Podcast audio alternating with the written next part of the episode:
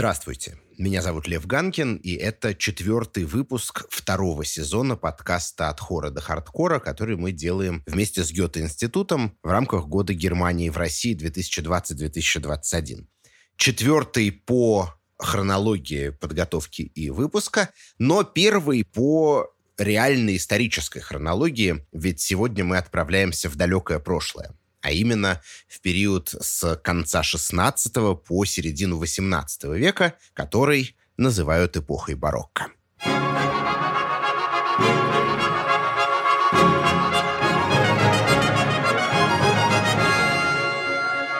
Сегодня кое-что в подкасте «От хора до хардкора» происходит впервые. Мне удалось задать несколько вопросов Патрику Хану, занимающему пост художественного руководителя Кёльнского Гюрцених оркестра. Вы услышите его ответы и комментарии в этом выпуске.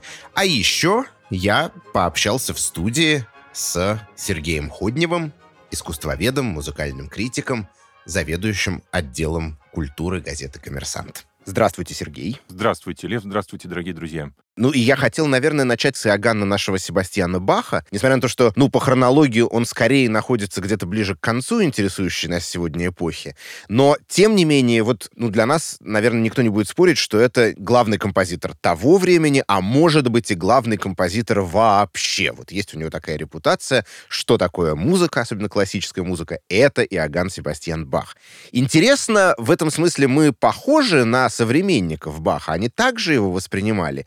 Или его личность, его музыка за вот эти прошедшие там 3-4 столетия успела довольно сильно переоцениться? Нет, нет и нет. Не похожи мы на баховских современников. Конечно, тут не нужно вдаваться в романтические клише и представлять себе, что Бах был такой совсем безвестный гений, прозябавший в нищете, в темноте, недоступный ничему пониманию. Его знали, в принципе. Знали, что есть такой старый Бах, Хотя в то же самое время его сыновья, в первую очередь Карл Филипп Эммануил и Яган Кристиан, добились по таким мирским меркам гораздо большего успеха, причем еще при жизни.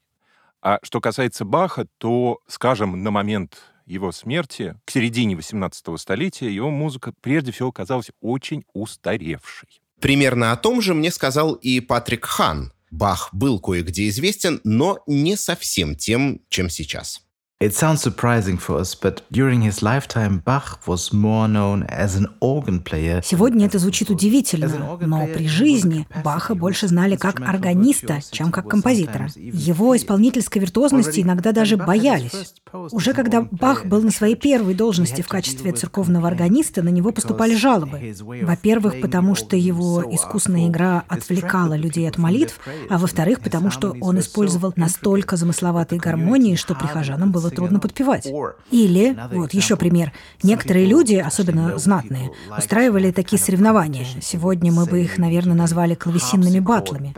Два исполнителя-виртуоза должны были импровизировать на заданную тему, ну или что-то такое, и соперники Баха иногда просто сбегали, когда узнавали, с кем им предстоит соревноваться, или как только слышали, как он играет. А вот как композитор Бах оставался относительно неизвестным, по крайней мере, за пределами церквей Мюльхаузена и Лейпцига, для которых он сочинял музыку, и дворов Веймара и Кётена. Там он отвечал за музыкальные развлечения. И своим современникам музыка Баха казалась уже действительно слишком старомодной. Для огромного большинства не очень глубоких ценителей музыки баховское творчество представлялось старомодным, очень искусственным, ученым, чересчур ученым и просто варварским, в конце концов. Баховский гармонический язык в его сложности и то, что он свободно пользовался диссонансами, например, воспринималось в это время именно так, именно так трактовалось.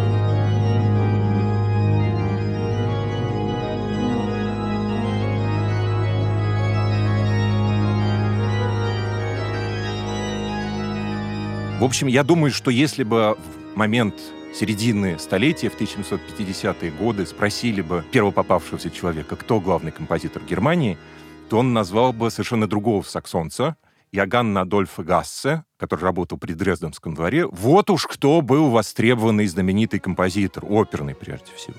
И в Италии, и в Англии, и в России, например, где «Милосердие Тита» Гассе ставили по случаю коронации Елизаветы Петровны, например. Mm-hmm.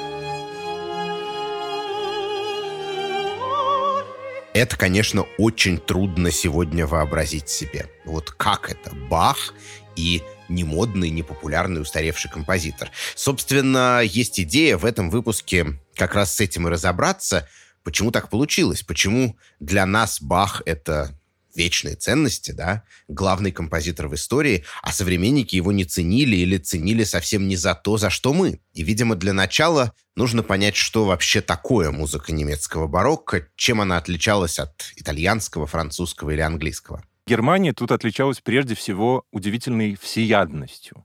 Ну, или, если сказать более вежливо и более точно, то вот была ей, наверное, свойственна по Достоевскому такая всемирная отзывчивость. Потому что действительно была Италия, главный поставщик, главный генератор передовых музыкальных идей. Но у Италии была все-таки такая своя повестка дня. И в XVIII веке, например, это был э, приоритет вокальных жанров, прежде всего оперы, и постепенное преодоление барокко. Была Франция, тоже очень интересная в барочном контексте музыкальная культура, но она была очень замкнута, у нее были свои представления о мелодике, о ритмах, о музыкальном театре, о его формах. И она держалась очень обособленно и зачастую конфликтовала с тем же самым итальянским взглядом mm-hmm. на барокко. А если, скажем, мы вспомним Англию, то она, безусловно, посматривала на то, что происходит и во Франции, и в Италии, но все равно при этом играла по своим правилам. И для нее не было такой задачи подходить к этому более универсализированно. А вот в Германии это было. В Германии это было, она очень счастливо впитывала все эти влияния и их, самое главное, амальгамировала и синтезировала. Это вот стало происходить с самого начала барочной эпохи в Германии. Например, Генрих Шюц, которого обычно считают, если не отцом, то одним из отцов немецкого барокко, он учился в Италии, в Венеции, точнее говоря, и счастливо эту итальянскую, венецианскую идиому роскошной хоровой музыки, духовной, многохорной, перенес на немецкую почву. Нельзя говорить о музыке барокко и не называть Генриха Шутца, потому что до Баха он был, я думаю, одним из самых великих немецких композиторов, и он действительно объединил итальянское и немецкое искусство. Его отправили в Венецию учиться у итальянского композитора Габриэли, и он так понравился Габриэле, что тот даже оставил ему после смерти свое кольцо. Шутц лучше, чем кто бы то ни был из его последователей, сумел приспособить язык, в данном случае немецкий язык, к музыкальным задачам.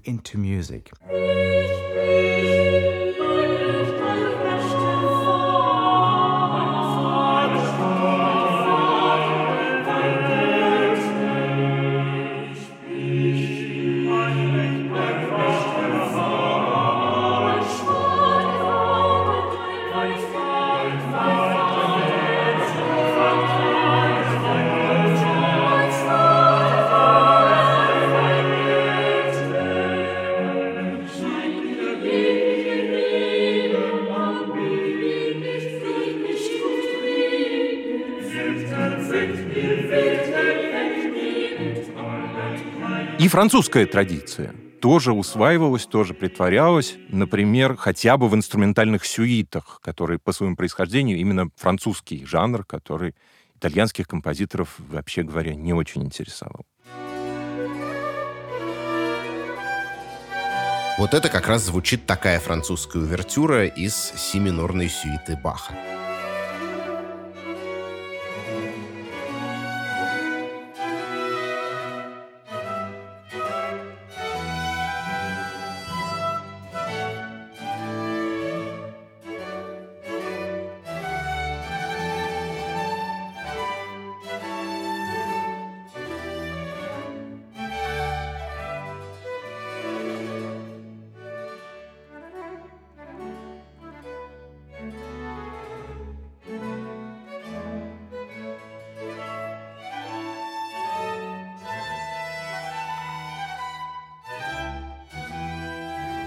Понимаете, это были не просто какие-то внешние поверхностные заимствования. Они именно что очень нетривиальным, органическим образом воссоединялись, притворялись. И именно благодаря этому немецкое барокко оказалось страшно богатым, страшно колоритным, страшно притягательным. И именно Бах тут в каком-то смысле идеальный пример. И я склонен думать, что именно эта открытость и эта готовность к синтезу и привела к тому, что позже, уже в эпоху романтизма, Германия становится великой музыкальной державой. державой да.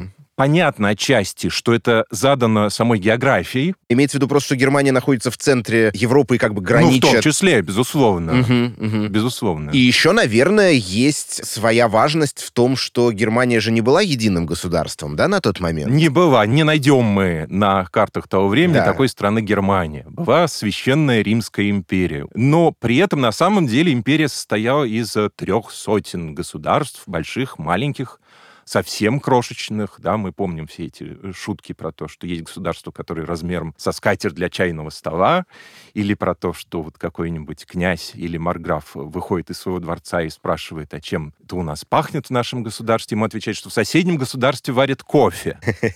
Да?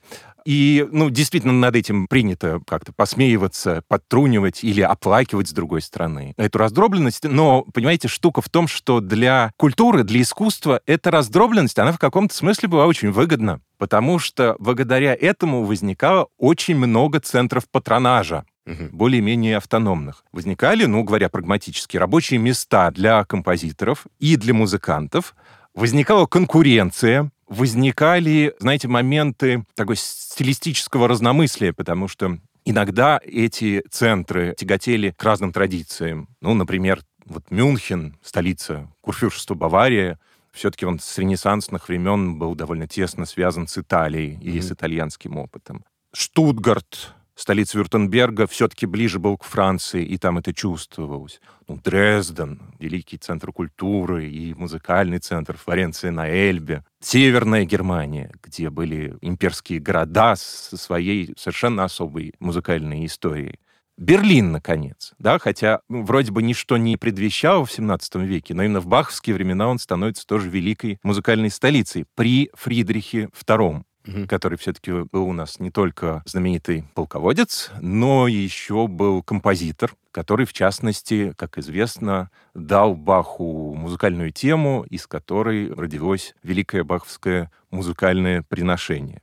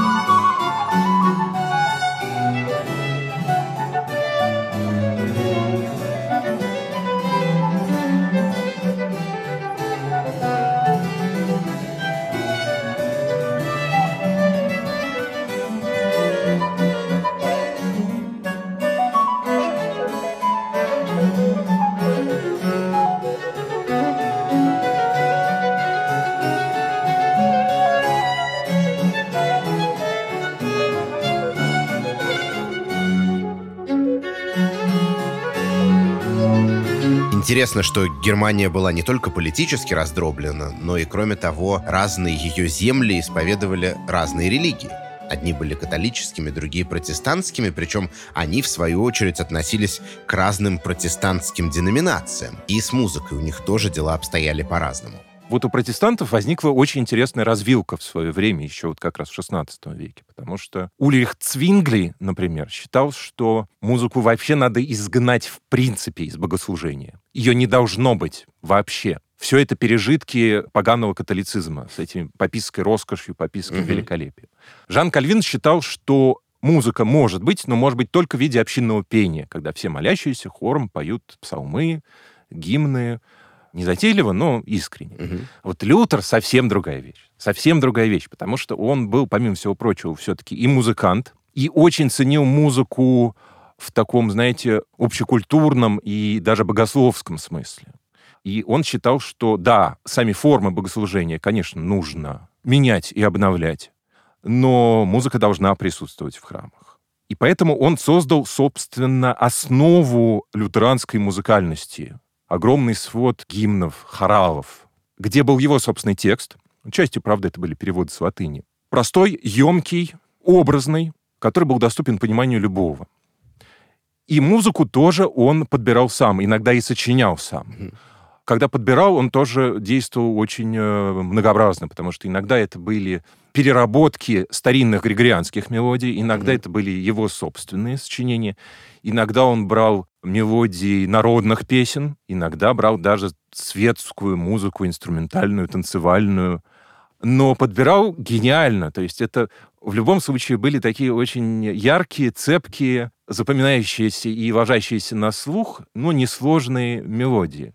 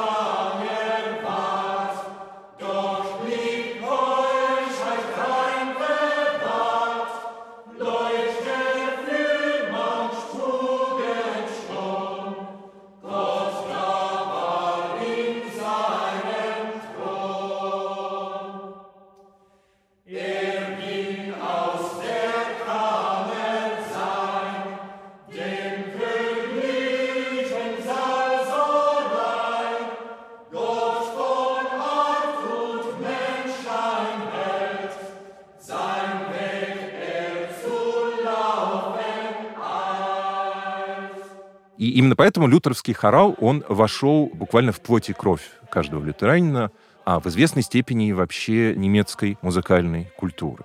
И в случае Баха, понятное дело, именно вот эти мелодии лютеровских хоралов появляются бесчисленное количество раз. На них строятся, например, хоральные прелюдии, которые мы сейчас воспринимаем как такое самоценное совершенно произведение, но на самом деле у них была такая прикладная роль.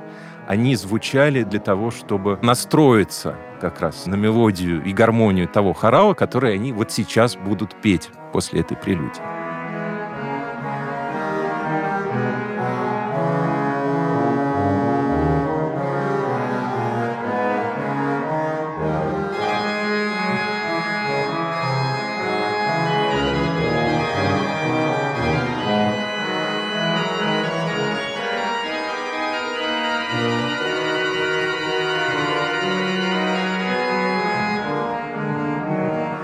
Это хоральная прелюдия соль минор Баха, и нужно заметить, что звучала она не в какой-то абстрактной церкви, а во вполне конкретной церкви святого Фомы в Лейпциге, где Бах на протяжении 27 лет состоял на должности кантора. Но Бах же не только работал в Лейпциге, он работал в том числе у князя Ангальд-Кётенского, который был как раз кальвинист. Поэтому в придворной капелле князя, хотя Бах к нему очень хорошо относился, и это был такой, в общем, счастливый период его творчества. Баху было делать нечего. Там духовной музыки, строго говоря, не было. Но самое главное, вот мы сейчас говорим в основном о церковной музыке, но нужно понимать, что на светскую музыку эта конфессиональность, она, в общем, не имела определяющего влияния. Здесь все было, опять-таки, прозрачно и не имело границ. Угу. Тот же самый Фридрих II был кальвинистом номинально, хотя на самом деле ни в сон, ни в чох, ни в ворон, ни грай не верил, но при этом светская музыка, оперная, инструментальная, всяческая при его дворе процветала точно так же, как и в каких-нибудь других столицах. В каких вообще ситуациях социальных, да, звучала музыка в интересующую нас эпоху? Ну вот в церковной ситуации понятно. Угу. А еще? Ну, тут очень все интересно, потому что, с одной стороны, казалось бы, во всех этих столицах все происходит примерно так же, как в других монархиях континентальной Европы. Да? Где музыка появляется? Появляется в церкви, конечно же, пусть протестантской, пусть католической, неважно.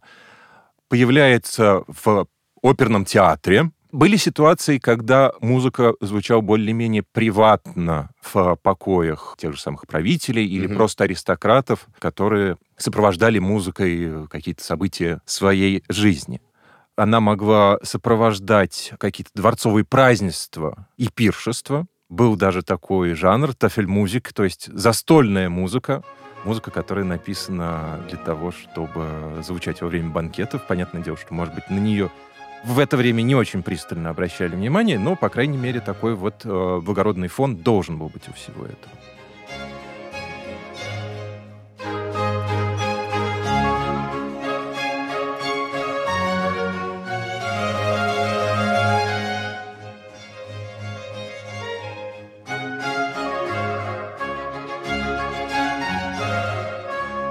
И, конечно, были балы, где тоже звучала танцевальная музыка. Но вот как раз по поводу площадок любопытно то, что в Германии уже появляется такая музыкальная инициатива снизу. Так. Это не только музыкальные события, которые задаются сверху. Появляются в городах, это такое городское явление, появляются музыкальные общества, которые назывались чаще всего коллегиум музикум, состоявшие и из музыкантов-профессионалов, и из музыкантов-любителей, которых тоже было достаточно много. Причем часто это бывали, конечно, такие посиделки дружеские в домашнем кругу. Но в том же самом Лейпциге, как раз, в баховские времена, было другое. И вот мы, на самом деле, представляем себе действительно Баха в первую очередь кантором церкви Святого Фомы, но он же был музик-директор города Лейпцига, да, и на его ответственности были в том числе и всякие такие вот официальные празднества, но, кроме того, он возглавлял Лейпцигский коллегиум музикум, который собирался еженедельно в кофейне, в такой кофейне Циммермана. И именно там, например, звучали и светские кантаты баховские, и его инструментальные произведения. В общем-то говоря, это был уже почти публичный концерт. С посетителей не брали деньги за вход, и с музыкантов тоже не брали, соответственно. Ну, посетители платили, естественно, за кофе. Другое дело, что атмосфера была совершенно не та, к которой мы сейчас привыкли на концертах. Это детище совсем другой эпохи, поэтому посетители болтали, пили кофе, звенели посудой и так далее.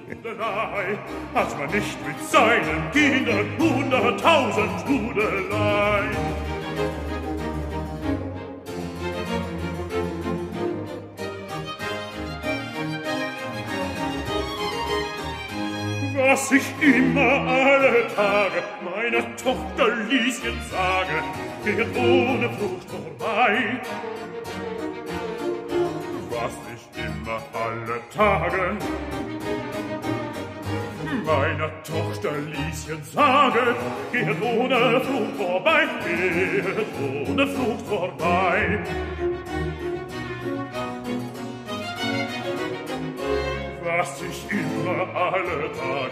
Это отрывок знаменитой кофейной кантаты Баха, написанный как раз по заказу того самого лейпцигского кафе Циммермана. А я вновь хотел бы подключить к разговору Патрика Хана, который добавит кое-что о том, как менялись социальные привычки меломанов баховской эпохи. На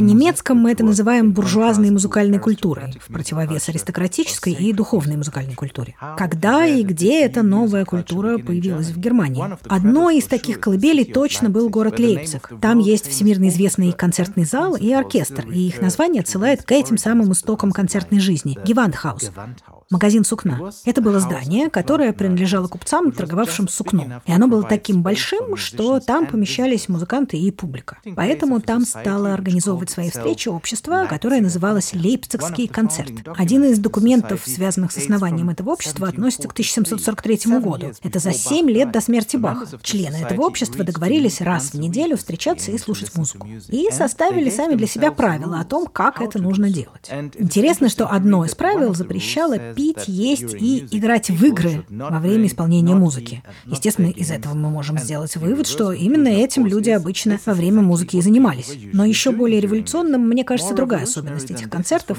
потому что это связано с нашим современным представлением о классическом концерте как событии для всех. С этого момента, с 1743 года, в Лейпциге пойти на концерт можно было, даже если ты не был знатным человеком или прихожанином церкви. Достаточно было стать членом этого общества любителей музыки или получить от них приглашение. Мне видится в этом та самая современная буржуазная или городская музыкальная культура, которая открыла для всех музыку, возможность ее слушать и ей наслаждаться.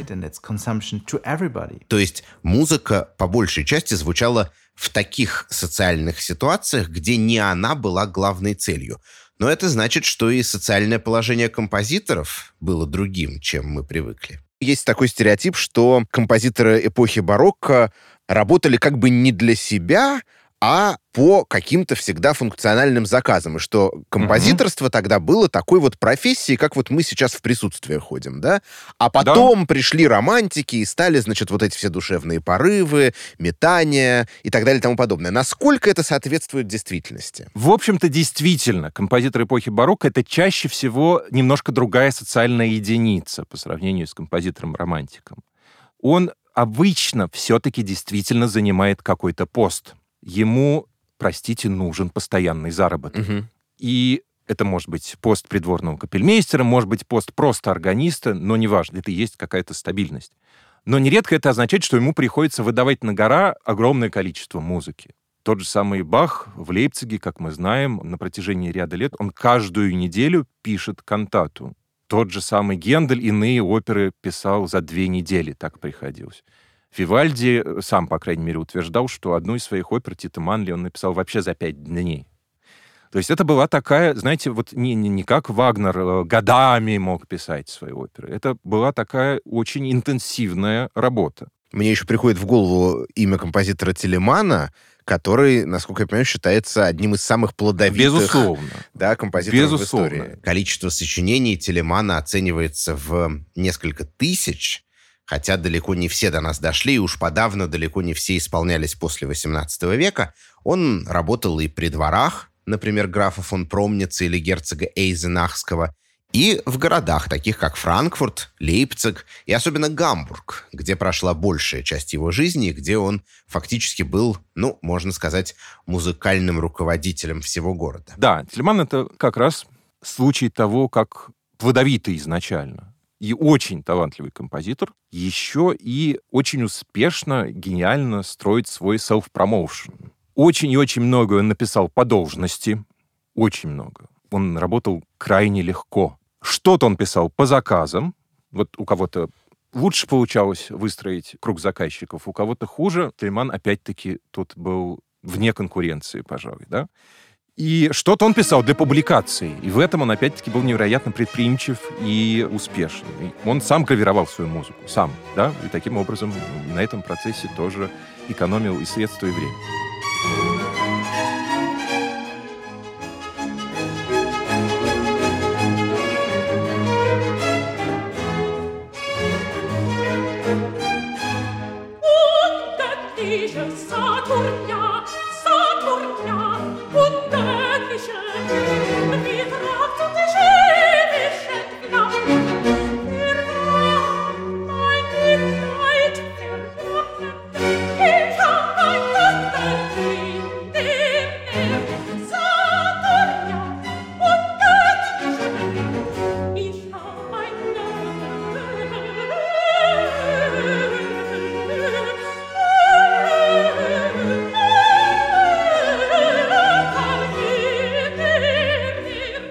Слушайте, но получается тогда, что окей, огромное количество музыки имело тот или иной функциональный характер, да, там, не знаю, по заказу патрона, для церкви, для обучения. А вот такие вещи, ну, какие-то вроде бы в воздухе подвешенные, какие-то такая абсолютная музыка, как потом станут говорить, типа, например, хорошо темперированного клавира, да? Да. 24, значит, прелюдии и фуги во всех Да, во всех тональностях.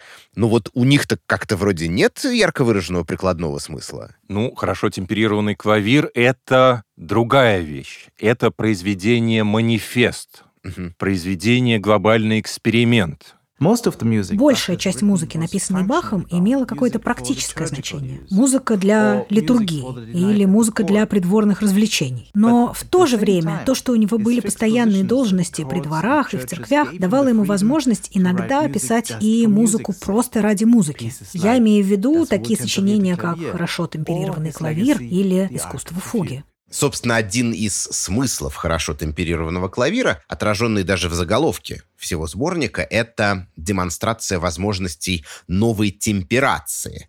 То есть такой системы настройки инструмента, при которой все тональности оказывались вполне удобоваримыми, без лязгающих так называемых волчьих нот, которые подстерегали исполнителей в старинных настройках. Ну, то есть, иными словами, произведения Баха показывали, что благодаря новой темперации больше нет тональностей более и менее пригодных для использования. Все они хороши, все ноты внутри каждой гаммы звучат вполне чисто, и более того, можно использовать модуляции, то есть, грубо говоря, такие музыкальные путешествия из одной тональности в другую. Другое дело, если мы говорим о хорошо темперированном клавире, то вот для современников Баха, опять-таки, в нем не было вот того ощущения сенсационной новинки, страшно важной.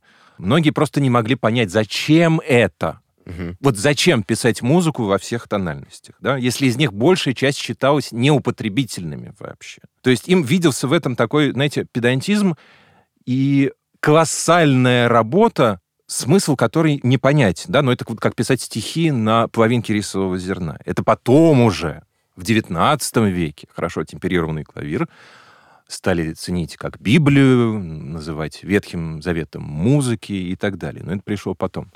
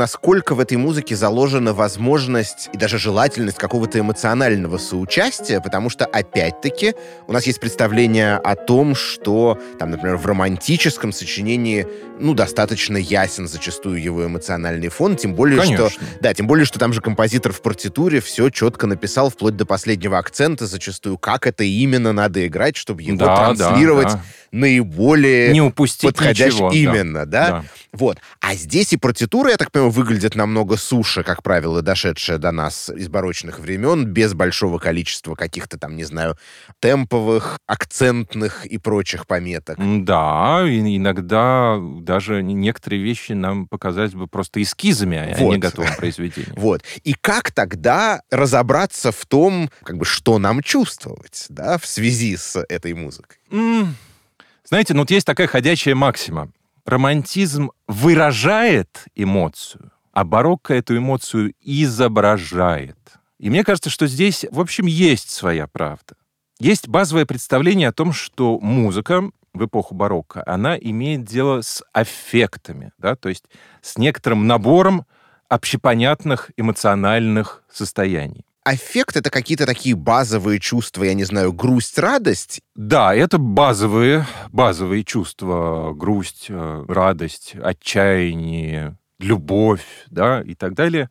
Их немного, угу. и они именно универсальны, потому что если, допустим, композитор говорит в своей музыке о любви какой-нибудь там персидской царевны оперной, или он говорит, скажем, о страданиях Девы Марии, все равно это страдание он в любом случае будет изображать одними и теми же средствами. И композитор здесь действует точно так же, как художник или поэт барочного времени. Он изображает для слушателя ситуацию того или иного аффекта, угу. чтобы мы его могли прочувствовать. Это категорически необходимая задача его ремесла, так или иначе. Наверное, тут еще более точнее будет аналогия с оратором, который обращается и к голове, и к сердцу слушателя, чтобы вот достичь своих целей в той или иной речи. Соответственно, у каждого аффекта были свои приметы, узнаваемые.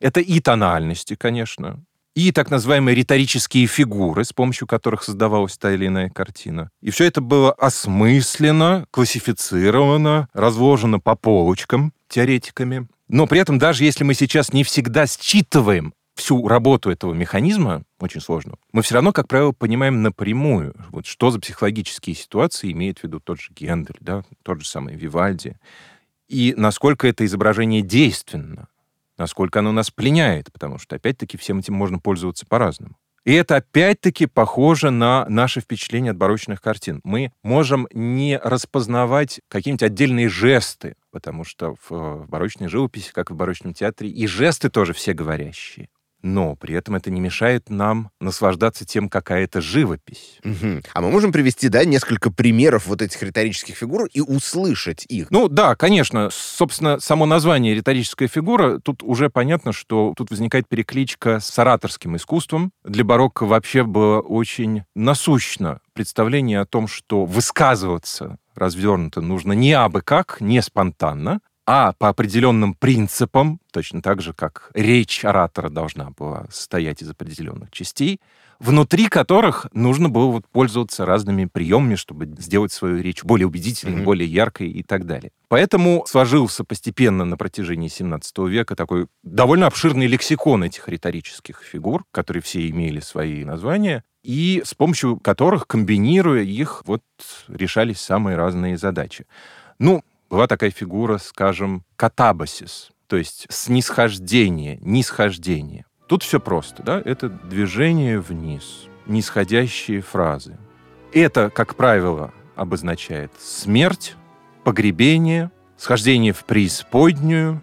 И, например, совершенно отчетливо мы это слышим и понимаем в финальном хоре «Страстей по Матфею», где мы оказываемся как бы свидетелями вложения в гроб.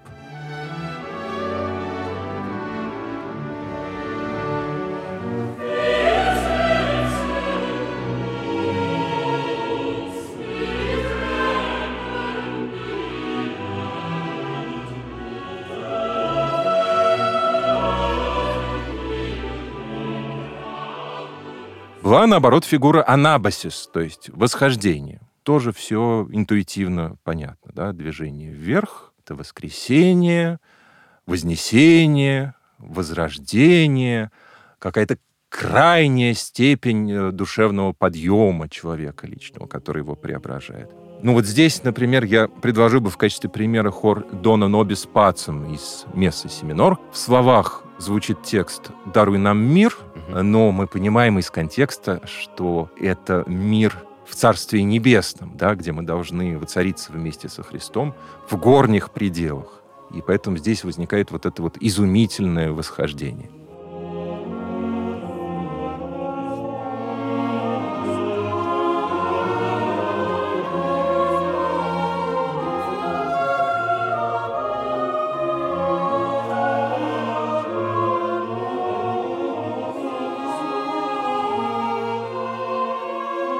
Были такие более сложные вещи, например, фигура пассус дуриускулюс, что означает буквально жестковатый ход. Тут бы я предложил, может быть, отвлечься на минуточку от Баха и послушать самое-самое начало «Плача Дидоны» Персуловского.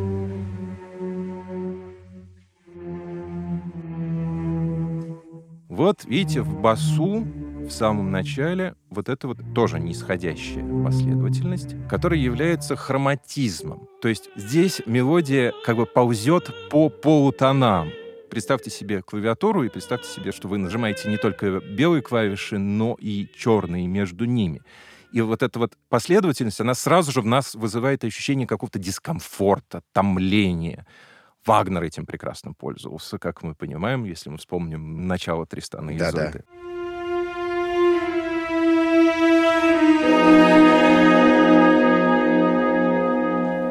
И вот это вот движение хроматическое по полутонам, этот жестковатый ход обозначал, естественно, страдание, предельное страдание. Поскольку в данном случае, в случае Дидоны, это еще и нисходящая последовательность, это еще и такое вот смертельное страдание. И у Баха это тоже появляется многократно, вот, например, в кантате «Вайнен Клаген», где ну, идет речь об оплакивании смертной участи человека.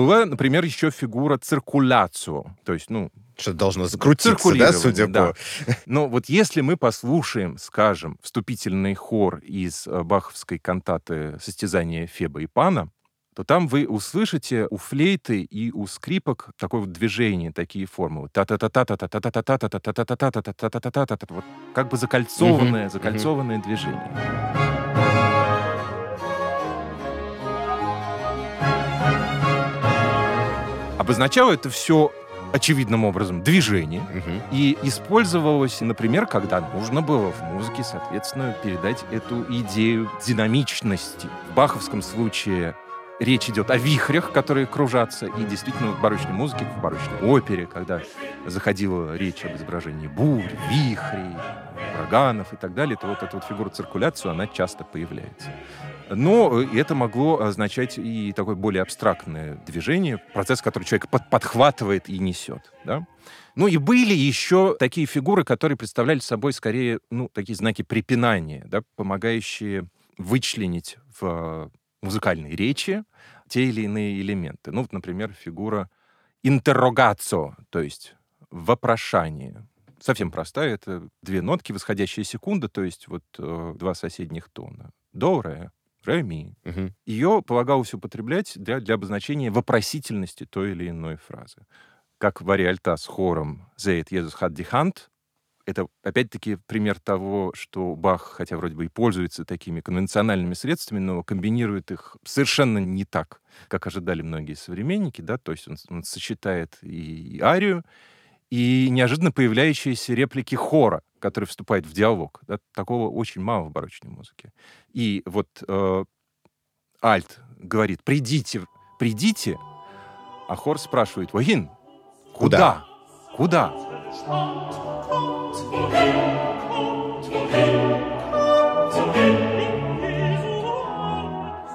В объятии Иисуса, отвечает певец.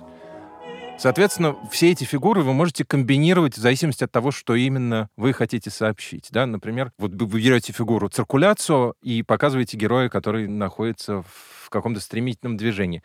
При этом этот герой страдает, и вы можете использовать фигуру катабасис, и еще он может задавать вопрос, за что мне все это? И тогда мы можем пользоваться фигурой интеррогацию. Да? И вот комбинируя все это разными способами, вы со- создаете такой сложный, комплексный, эмблематический образ. Мгм. Ну вот, вот так примерно это все работает. Слушайте, это невероятно интересно. И, конечно, у меня сразу возникает вопрос, что при вот этой переполненности музыки вот этими символами, эмблемами, да, Да.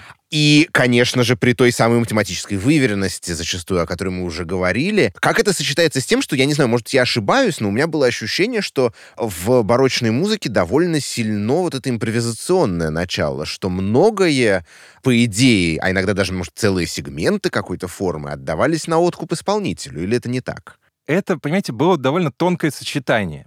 Ну вот смотрите, просто чтобы взять самый красноречивый и, и на самом деле очень, очень важный такой базовый пример. Есть в барочной музыке такой базовый девайс. который называется «Basso Continuo» или «Генерал Бас». Да? Что это такое? Это, если посмотреть, как это выглядит в, в партитуре, это нотная строчка аккомпанемента. Это тот фундамент, на котором вообще держится все, вот, вся гармоническая ткань произведения. Один басовый голос. Но при каждой одинокой нотке проставлена цифра, которая означает аккорд, в который эту басовую ноту надо разворачивать угу. при исполнении. И тут у исполнителя в любом случае масса возможностей. Эту басовую ноту он может брать на контрабасе, на виолончели, я не знаю, на виоле де гамба, на фаготе, в конце концов. Аккорд, соответственно, можно брать и на клавесине, на органе, на лютне, на арфе, да, вот все аккордовые инструменты. И это всегда волевое решение того или иного исполнителя, которое он должен принять. Вот в страстях баховских, например, опять-таки.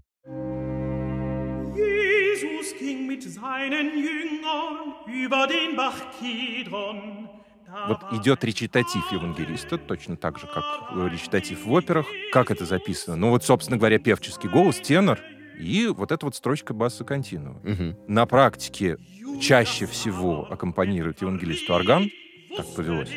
Но вообще в теории нам никто не мешает посадить там хоть вот целый ансамбль, да, с, с, с арфой, с лютней, с теорбой и так далее. И вдобавок еще и комбинировать эти инструменты по-разному. Вот здесь вот у нас будет клавесин, вот здесь вот орган, а здесь вот клавесин с лютней, а потом что-нибудь еще.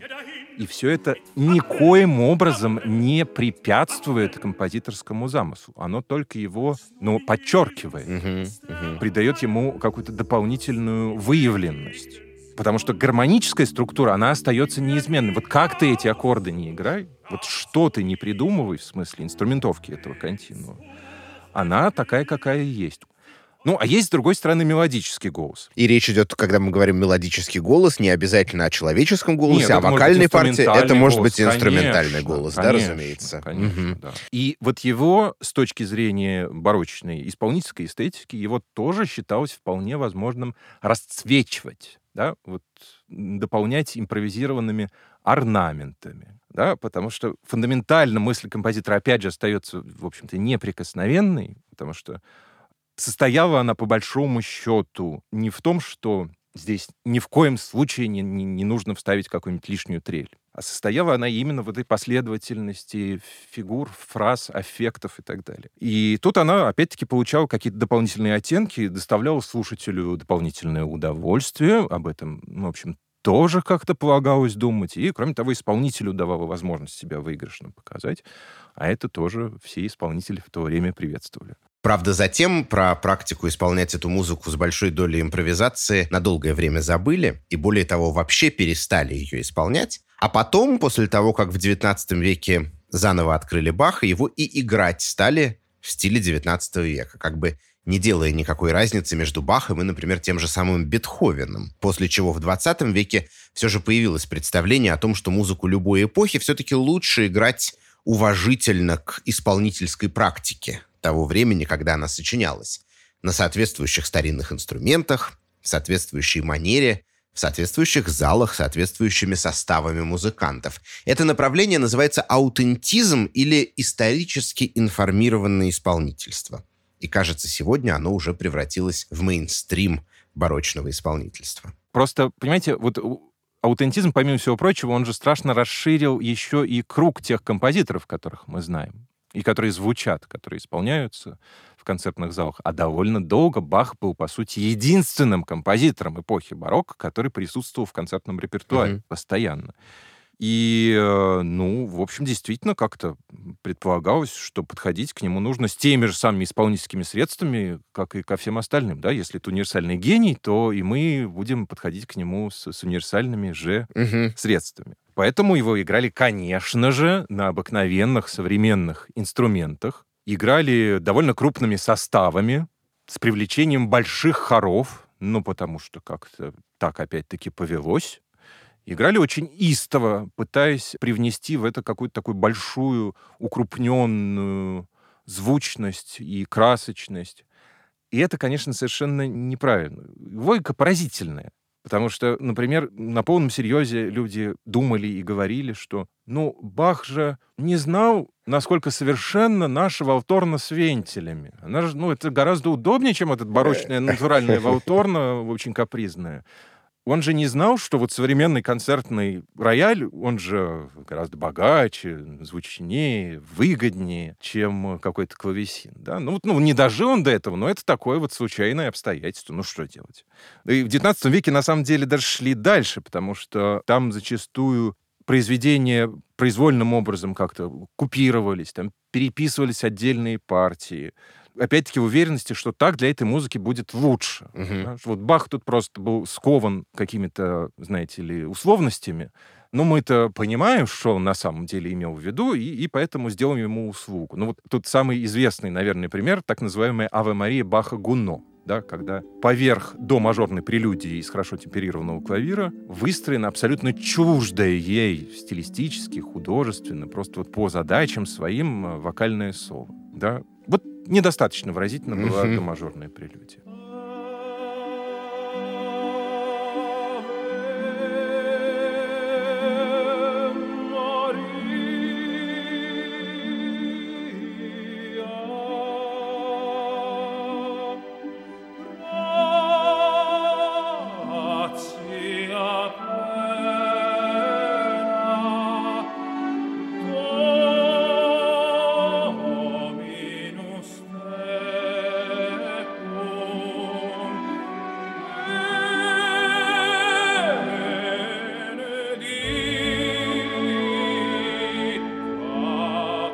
Аутентизм предложил принципиально другой взгляд на все это. И благодаря аутентизму мы все-таки пришли к пониманию, что оригинальный текст композитора надо все-таки уважать. Угу. Да, хотя мы можем импровизировать как угодно, как мы говорили, да, но при этом оставаясь именно в тех рамках приличия достаточно широких, которые были свойственны именно тому времени. Да.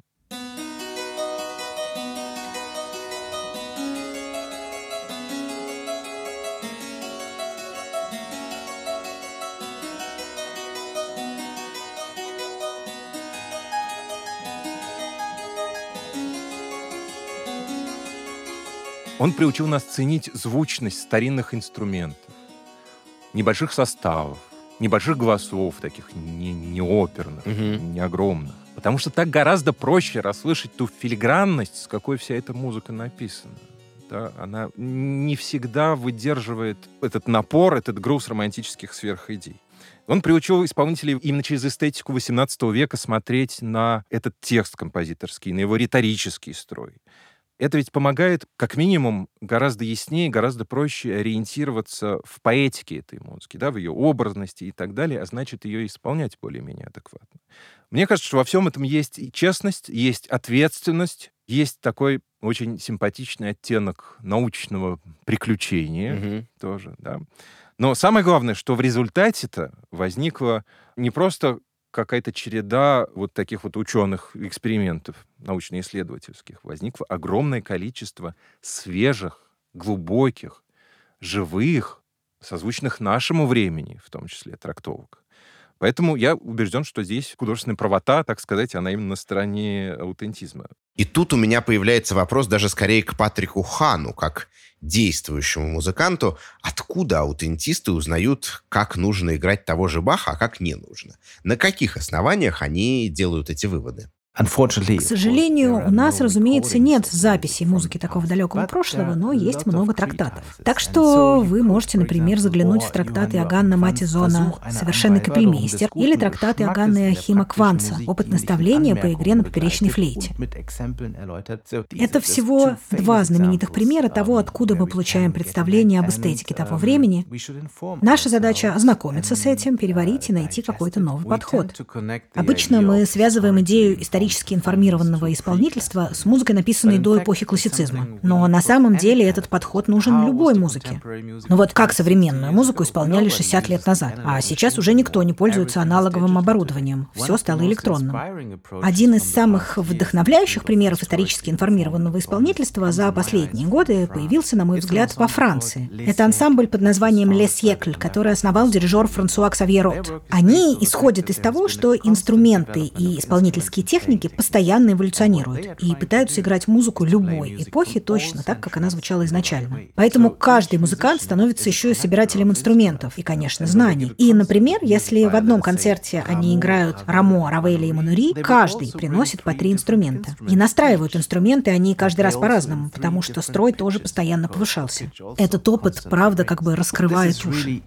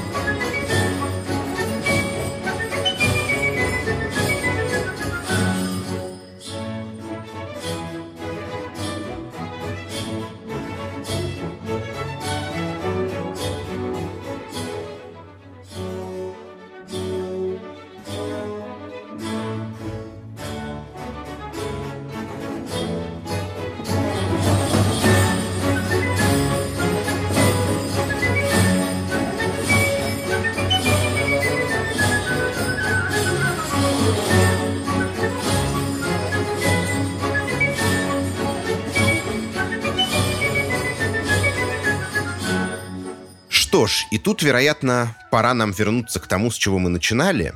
Почему же все-таки Бах и тот образ музыкального немецкого барокко, который он представлял, был не актуален в его время? Какова была немецкая музыка середины XVIII века и что случилось с ней затем? У нас, понимаете, такое есть немножко умозрительное представление о том, что такое барокко вообще как эпоха.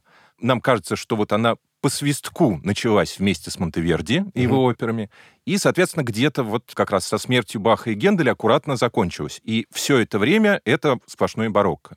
На самом деле все было немножко не так. И к середине XVIII века актуальная музыка была уже совершенно другой.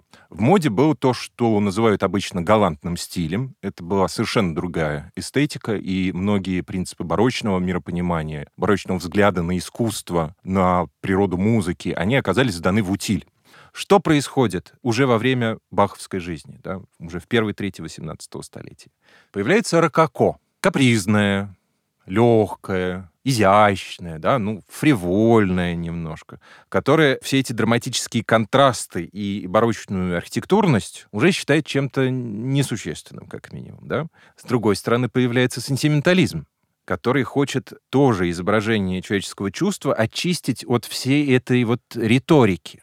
Ну и, соответственно, возникает постбарочное движение в музыке. Да? Тот самый галантный стиль, который приобретал немножко такие разные формы и разные диалекты. В оперной музыке это неаполитанская школа итальянская, в Германии так называемый стиль, то есть чувствительный стиль. Что все это такое, если брать какие-то базовые вещи? Ну, гармонический язык становится значительно проще. Все эти полифонические сложности нивелируются. Остаются изящество и лирика, в первую очередь. Немножко манерная, немножко иногда слащавая, причем в сплошном мажоре, как правило, да. Такая немножко напудренная и все равно условная. Но это нам так кажется, uh-huh. да? А вот для людей того времени это казалось совершенным воплощением чувства. Нам с этим бывает немножко сложно, потому что даже в каких-то, казалось бы, вот уж абсолютно точно скорбных обстоятельствах барочная музыка и музыка галантного стиля, они ведут себя совершенно по-разному. Да? Мы можем взять какой-нибудь барочный реквием, который очевидным образом будет звучать в миноре. Угу. И, с другой стороны, реквием того же самого Иоганна Адольфа Гасса, который написан в до-мажоре. И, и поди пойми, что это на самом деле вот о смерти и о вечном покое.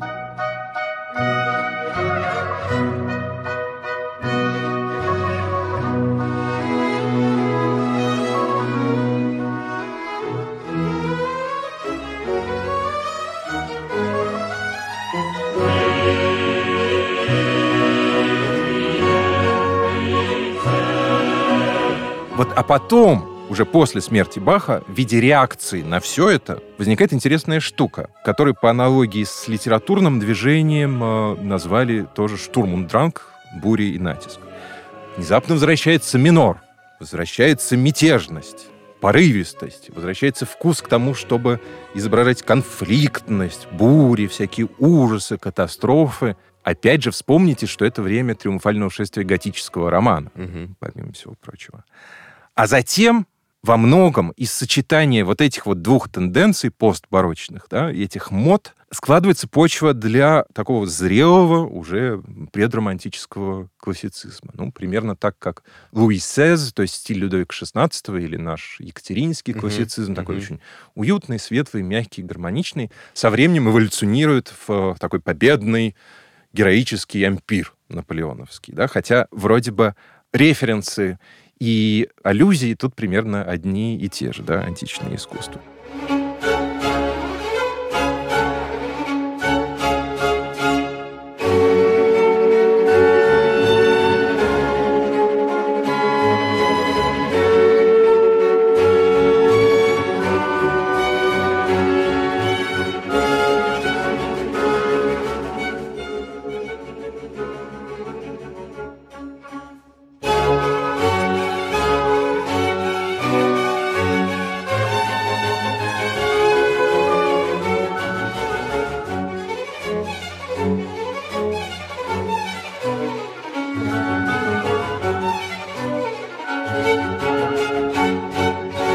а дальше по хронологии уже наступает романтизм, о котором в подкасте «От хора до хардкора» непременно будет отдельный разговор, но не в следующем месяце, а попозже. Сегодня же нам пора заканчивать. Я благодарю Сергея Ходнева и Патрика Хана за участие в этом разговоре, а кроме того, редактора Ирину Калитеевскую, фактчекера Юлию Гизатулину, звукорежиссера Юлию Глухову, студию «Чемоданов Продакшн» и расшифровщика Петра Ширинского, которые помогали мне делать этот выпуск подкаста. В его заставке использован фрагмент прелюдии и фуги номер два до минор из второго тома хорошо темперированного клавира Иоганна Себастьяна Баха в исполнении Святослава Рихтера – а всю остальную музыку, которую мы сегодня слушали, можно найти в плейлистах на сайте Арзамас и на разных стриминговых платформах. Весь новый сезон подкаста мы делаем вместе с Гёте-институтом в Москве в рамках Года Германии в России 2020-2021. О других проектах и мероприятиях года можно узнать на сайте годгермании.рф. От хора до хардкора, так же, как и другие подкасты проекта «Арзамас», удобнее всего слушать в мобильном приложении «Радио Арзамас». Скачивайте его в App Store и Google Play.